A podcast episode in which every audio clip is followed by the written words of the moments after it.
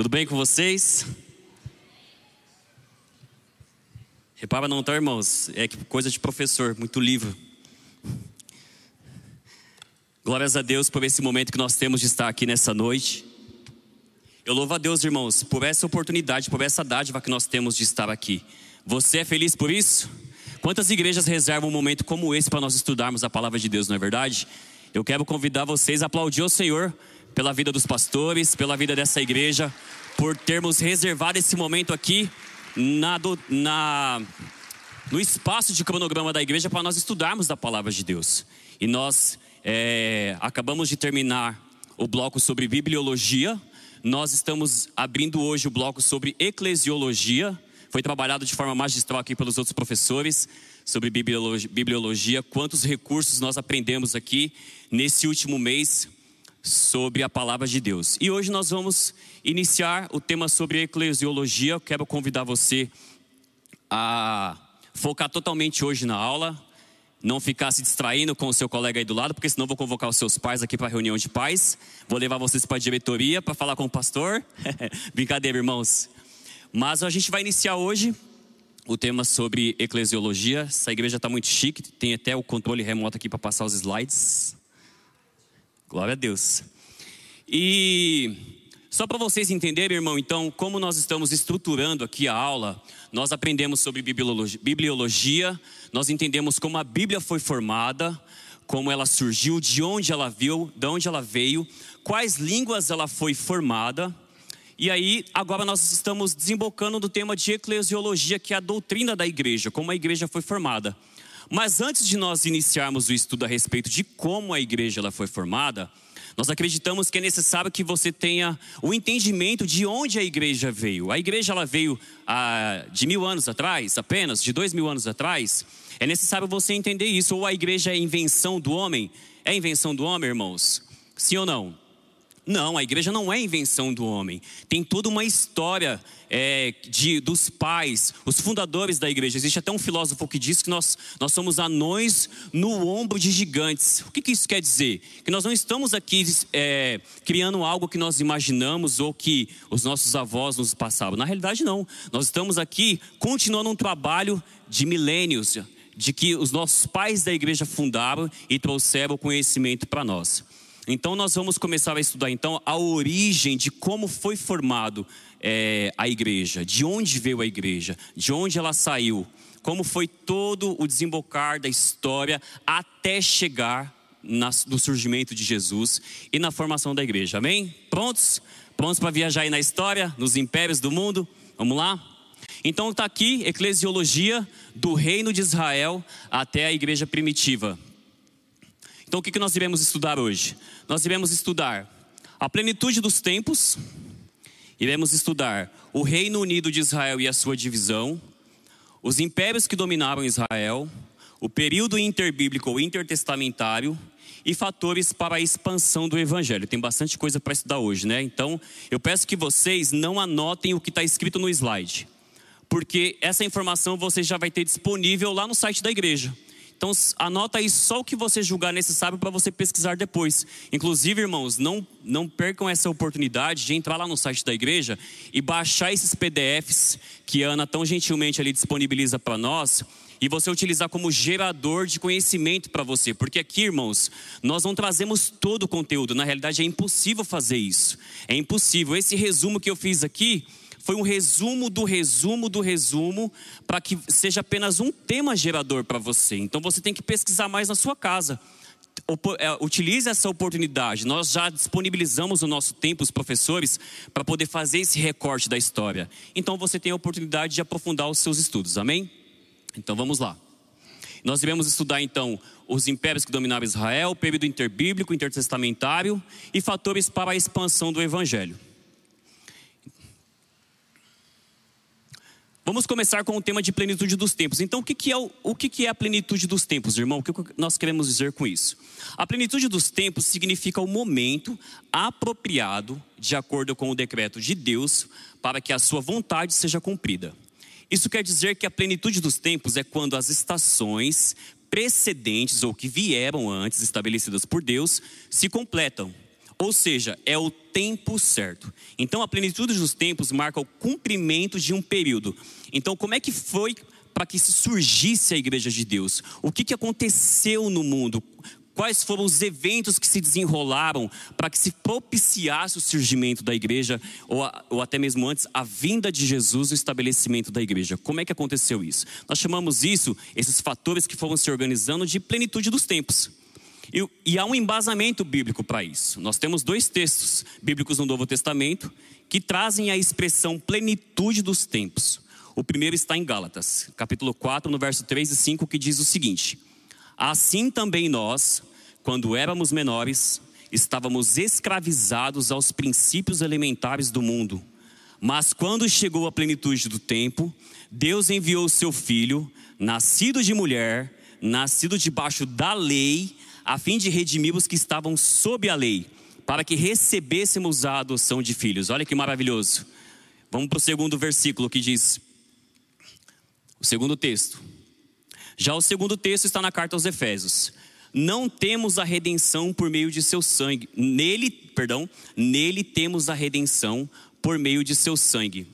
O perdão dos pecados, de acordo com as riquezas da graça de Deus, a qual ele derramou sobre nós com toda a sabedoria e entendimento e nos revelou o mistério da sua vontade, de acordo com o seu bom propósito que ele estabeleceu em Cristo, isto é, de fazer convergir, preste bem atenção nessa palavra, convergir em Cristo todas as coisas celestiais ou terrenas também, na dispensação da plenitude dos tempos. Olha que maravilhoso. Fantástico isso, né, meus irmãos?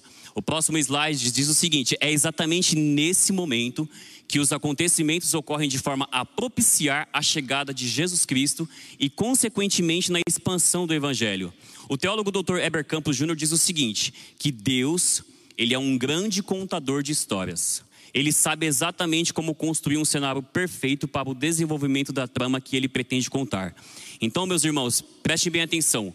Deus, ele está organizando durante a história os reinos, o surgimento de reinos, é, a queda de reinos e todas as condições necessárias para que o Filho de Deus ele chegue na terra, se organize a sua igreja e o evangelho seja expandido.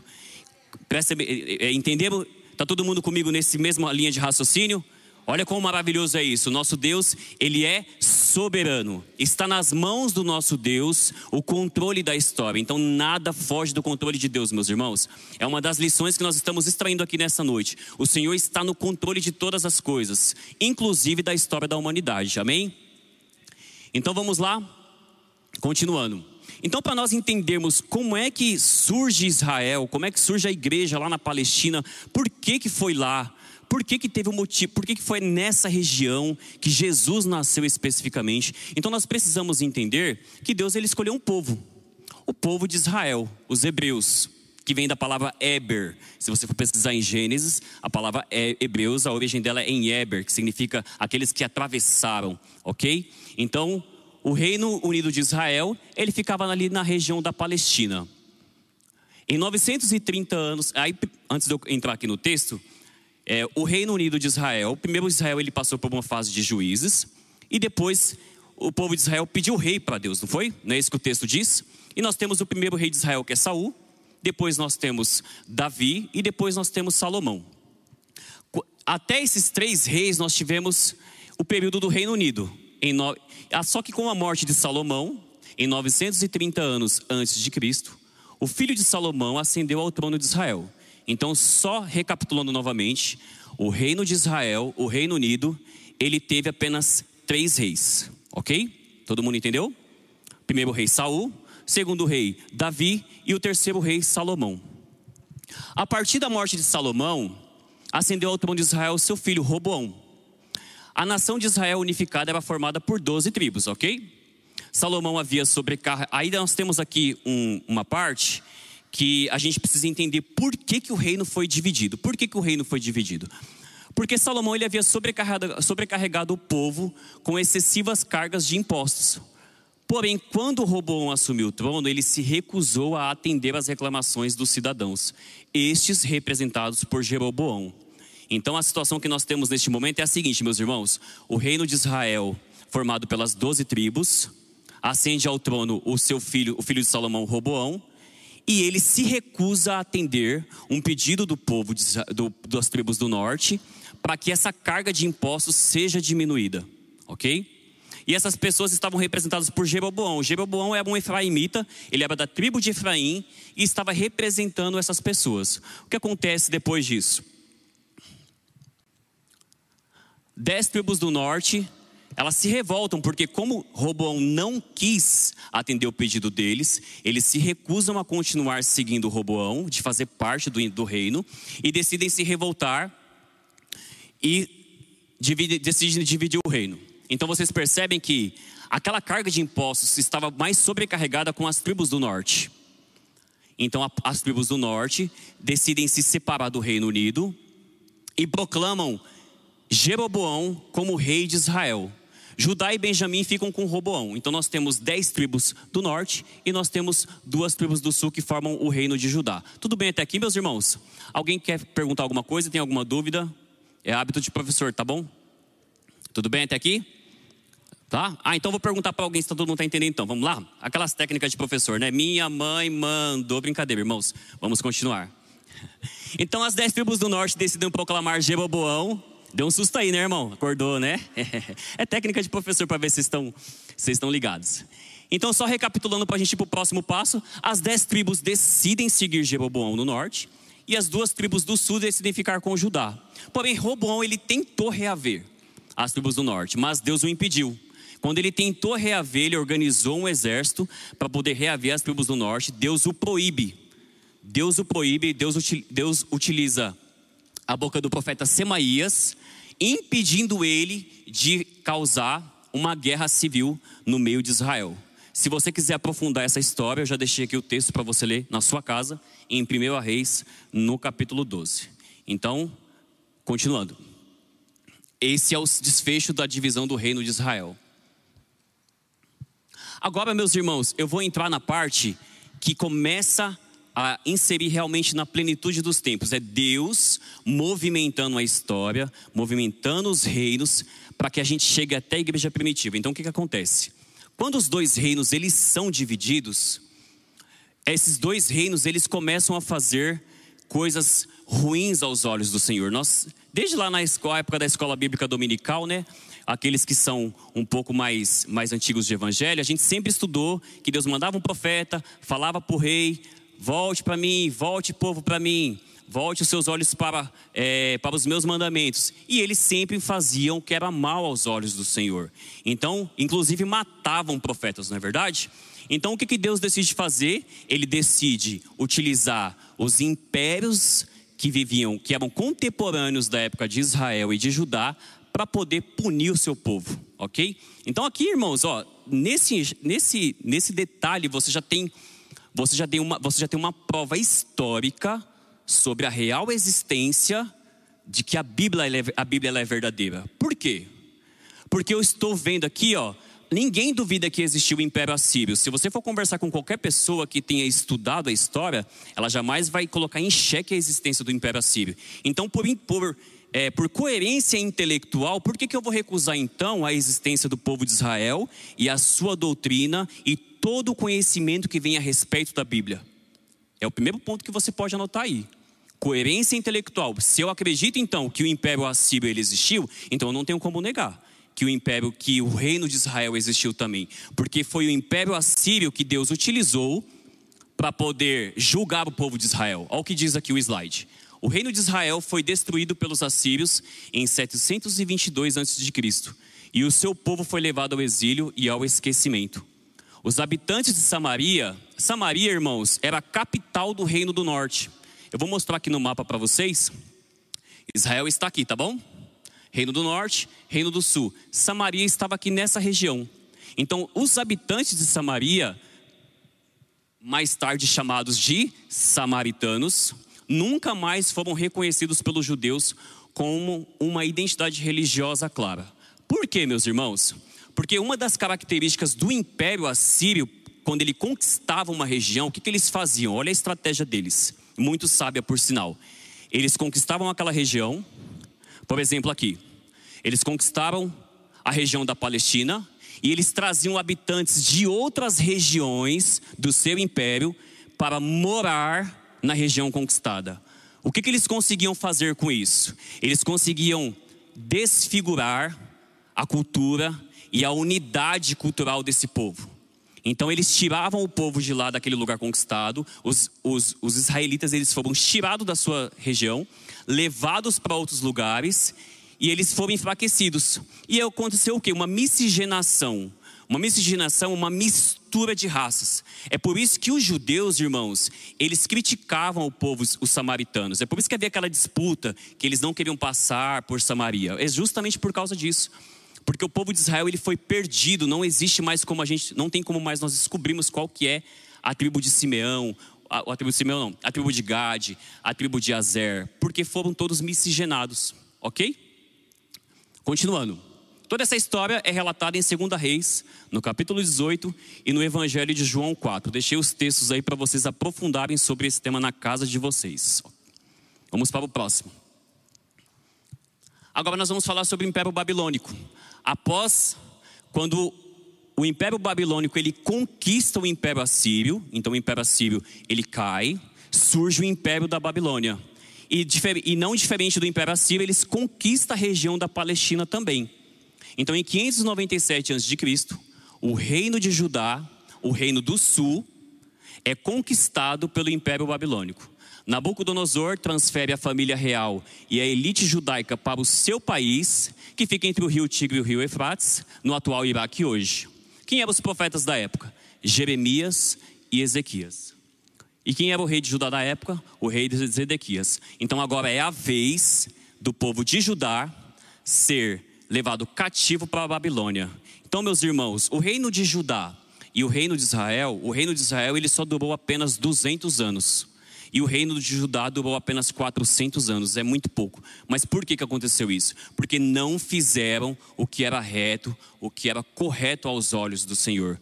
Os dois, ambos os dois reinos tiveram 19 reis. Inclusive, eu deixei disponível para vocês no link de download dessa lição uma imagem mostrando todos os reis de Israel, todos os reis de, de Judá, o ano que cada um subiu, o ano que cada um caiu, que foi depois, o que foi depois não, o que findou o seu reinado e o, os anos corretos que cada um teve de reinado e quando foi levado cativo para a Babilônia e para a Síria, tá bom? Para facilitar para vocês. Continuando. Agora nós vamos entrar, tudo bem até aqui, meus irmãos? Tranquilo até aqui? Nós vamos entrar agora então no período interbíblico ou intertestamentário. Eu não vou aprofundar esse assunto porque o pastor já falou muito bem é, sobre esse assunto é, na primeira aula mas é necessário a gente só passar por ele, por quê? Porque é justamente nesse período que assume o Império Persa.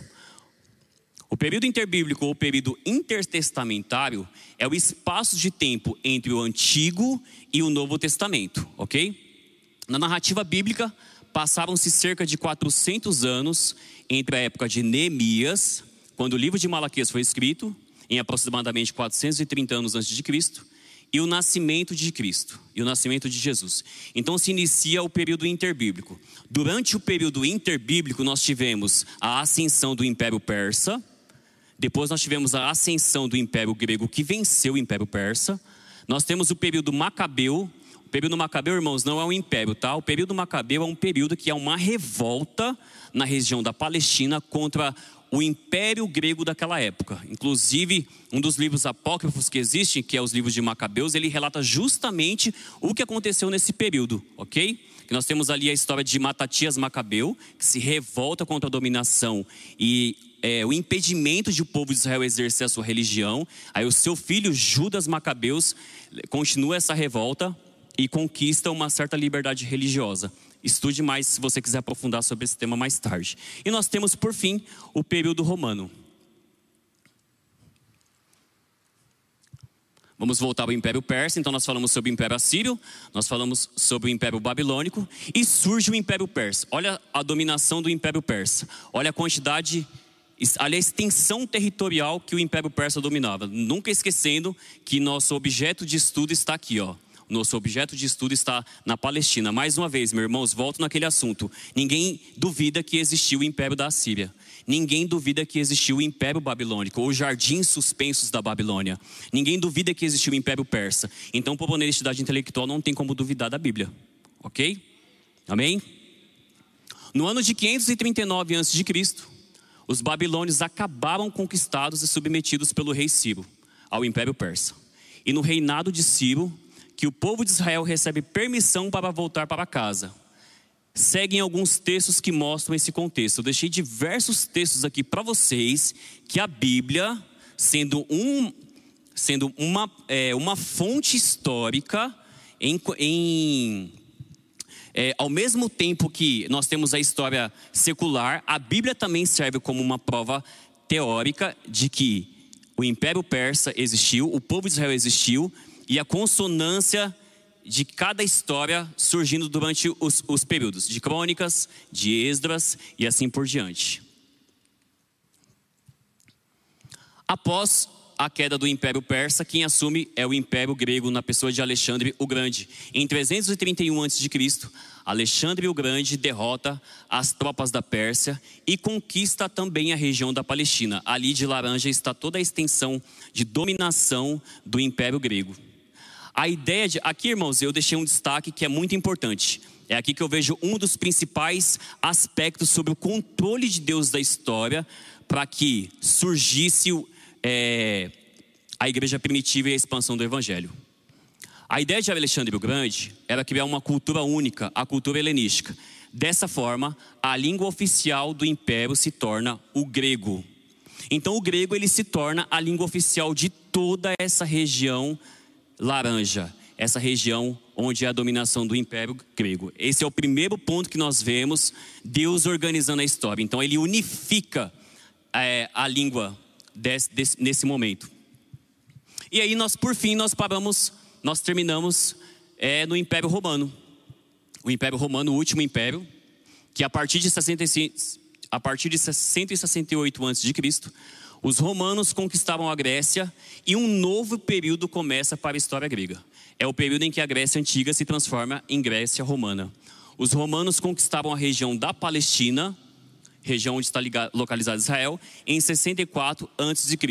Não esquecendo nunca que o nosso objeto de estudo está aqui, entre o Egito e a Península da Arábia. Israel está bem aqui. O que, que isso ocasionou? O que, que isso propiciou? Agora eu vou entrar tranquilo até aqui? Tudo bem? Eu vou entrar agora especificamente nos fatores determinantes para o avanço do evangelho durante a, até a igreja primitiva. Então, o primeiro deles, o recorte que eu faço são os dos dois últimos impérios, que é o Império Grego e o Império Romano. Então, a fronteira linguística que dividia o Ocidente e o Oriente foi vencida através da língua grega. O uso internacional do grego foi uma das condições que possibilitou a expansão do cristianismo. O que é patente, o que é evidente, por exemplo, na escolha do grego como língua em que foi escrito todo o Novo Testamento. Então, a partir de agora, meus irmãos, nós não temos mais aquela miscelânea de línguas aquela quantidade absurda que, aquela quantidade absurda não, aquela quantidade de línguas que poderiam impedir a expansão do evangelho. Nós temos agora uma uniformidade linguística, onde toda aquela extensão territorial sob o domínio do Império Romano todos falam grego. Amém? Isso possibilitou o? O, o tráfego do evangelho, o tráfego das cartas, o tráfego dos textos do Novo Testamento. Outro fator extremamente importante para a expansão do evangelho, o surgimento da igreja primitiva e a expansão do evangelho. O Império Romano é, as estradas romanas também contribuíram para o deslocamento dos primeiros missionários, sobretudo Paulo. Paulo, como Hernandes Dias Lopes diz, ele fala que Paulo foi o maior bandeirante que houve na história da igreja, né? Ele que desbravou toda a Europa e as regiões da Ásia ali para poder levar o evangelho. Então, assim como Paulo, os discípulos e apóstolos. Essas estradas bem traçadas, bem cuidadas, vigiadas, que permitiam certa segurança ao viajante. Então, meus irmãos, como é comum para nós hoje vermos estradas, naquela época não era comum, não era normal nós termos estradas de qualidade em toda a Europa e em toda a Ásia. Então, Deus utiliza o Império Romano para poder construir todas essas histórias, todas essas histórias não, todas essas estradas, mais de 80 mil quilômetros de estradas, muito bem feitas, muito, muito bem pavimentadas, para que possibilitasse o tráfego de missionários, o tráfego dos discípulos do Senhor, para poder levar o evangelho a toda a região da Ásia e toda a região da Europa. Glória a Deus por isso, não é verdade?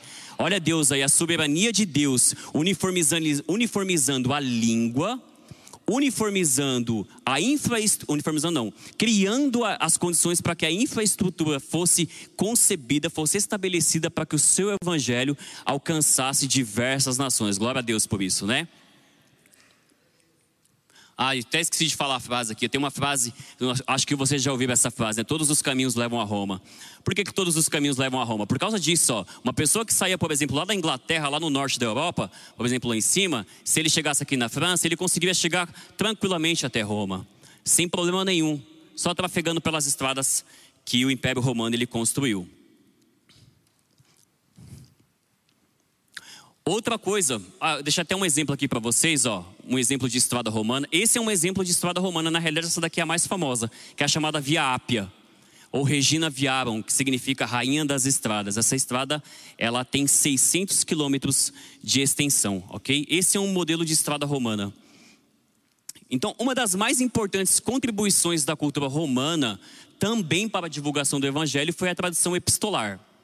Apesar de serem utilizadas desde o Antigo Testamento, o período romano permitiu, em Israel, o crescimento do hábito da comunicação por cartas, certamente pela sensação de que chegariam ao seu destino. Daí a intensa atividade epistolar do apóstolo Paulo, do total dos 27 livros do Novo Testamento, 21 têm o formato de cartas, dos quais 13 são de autoria paulina. Então, como eu tenho toda uma infraestrutura, uma segurança que eu sei que se eu escrever uma carta, ela vai chegar lá do outro lado da Europa, por que, que isso foi criado? Foi quem propiciou isso? As estradas romanas, sob a soberania de Deus. Deus ele, ele propiciou toda a construção dessa infraestrutura para que o seu evangelho fosse é, pregado pela Europa e pela Ásia através da tradição epistolar, através das cartas. Amém, meus irmãos? Até aqui. Aqui eu deixei as referências bibliográficas para vocês. Tem alguns livros que eu deixei, inclusive, eu estou com um deles aqui. Tenham o hábito, criem o hábito, meus irmãos, de comprarem livros. Como dizia Spurgeon, é, calças são importantes, mas livros são mais é uma força de expressão, né? Mas criem o hábito de comprar os livros de vocês, de terem livros de estudo, de consulta e uma variada gama de autores para que você tenha é, uma vasta é, uma vasta possibilidade de visões a respeito sobre a respeito do mesmo assunto. Ok? Porque quando eu estudo um período da história, eu não estou estudando o período da história, eu estou estudando a visão do autor a respeito daquele período da história. Então é muito importante que você tenha uma ampla, um vasta um vasto. É, vários autores à sua disposição a respeito do mesmo assunto para que você tenha diversos pontos de vista, diversos pontos de vista a respeito daquele assunto. Aqui tem mais. E agora nós vamos para a nossa pergunta, a nossa atividade de hoje. Vamos para a nossa atividade de hoje. Nós teremos aí os nossos 20 minutos para fazer a nossa atividade, como tradicionalmente nós fazemos. Nós vamos nos reunir em grupos como nós sempre fazemos, de no máximo 10 pessoas. E eu deixei uma atividade para vocês responderem. Então, qual que é a pergunta? Nós entendemos como foi o surgimento do povo de Israel, o Reino Unido, o reino dividido, a conquista dos dois reinos pelos os impérios que surgiram durante toda a história, o período interbíblico, até chegar no surgimento de Jesus e ali a igreja primitiva então, a soberania de Deus fala de como ele age no universo para que tudo e todos cumpram o seu plano divino. Então, nada foge do domínio de Deus, nada foge do controle do nosso Senhor. Tanto a natureza obedece o seu poder, quanto a história da humanidade e o destino de todas as nações. Então, baseado nisso, e no conceito de plenitude dos tempos, eu já deixei dois versículos para vocês aí, falando sobre plenitude dos tempos. Justifique porque Deus não falou por meio de profetas no período interbíblico. Então nós não temos um escrito por meio de profetas no período interbíblico. Se, então, entendemos, justifique porque Deus não falou por meio de profetas no período interbíblico. Cite alguma passagem da Bíblia para dar embasamento teórico para a sua afirmação. Então a atividade é: eu preciso citar, eu preciso justificar por que, que Deus não falou por meio de profeta no período interbíblico. Traga alguma passagem bíblica que dê embasamento à sua afirmação. Amém, meus irmãos? Obrigado, Deus abençoe a todos e vamos para a atividade. Glória. Boa noite, irmãos. Os irmãos que nos acompanham aí na live, agora está sendo disponibilizado um link no YouTube para vocês, onde vocês têm acesso à pergunta e à respectiva atividade, que ao final vocês podem subir essa atividade, porque é um formulário, e aí vai ser contada a presença de vocês nessa aula também. Então, uma ótima noite a todos vocês. Não deixe de participar dos nossos clãs. E domingo nós temos os nossos cultos às 10 às 19. Deus abençoe a todos.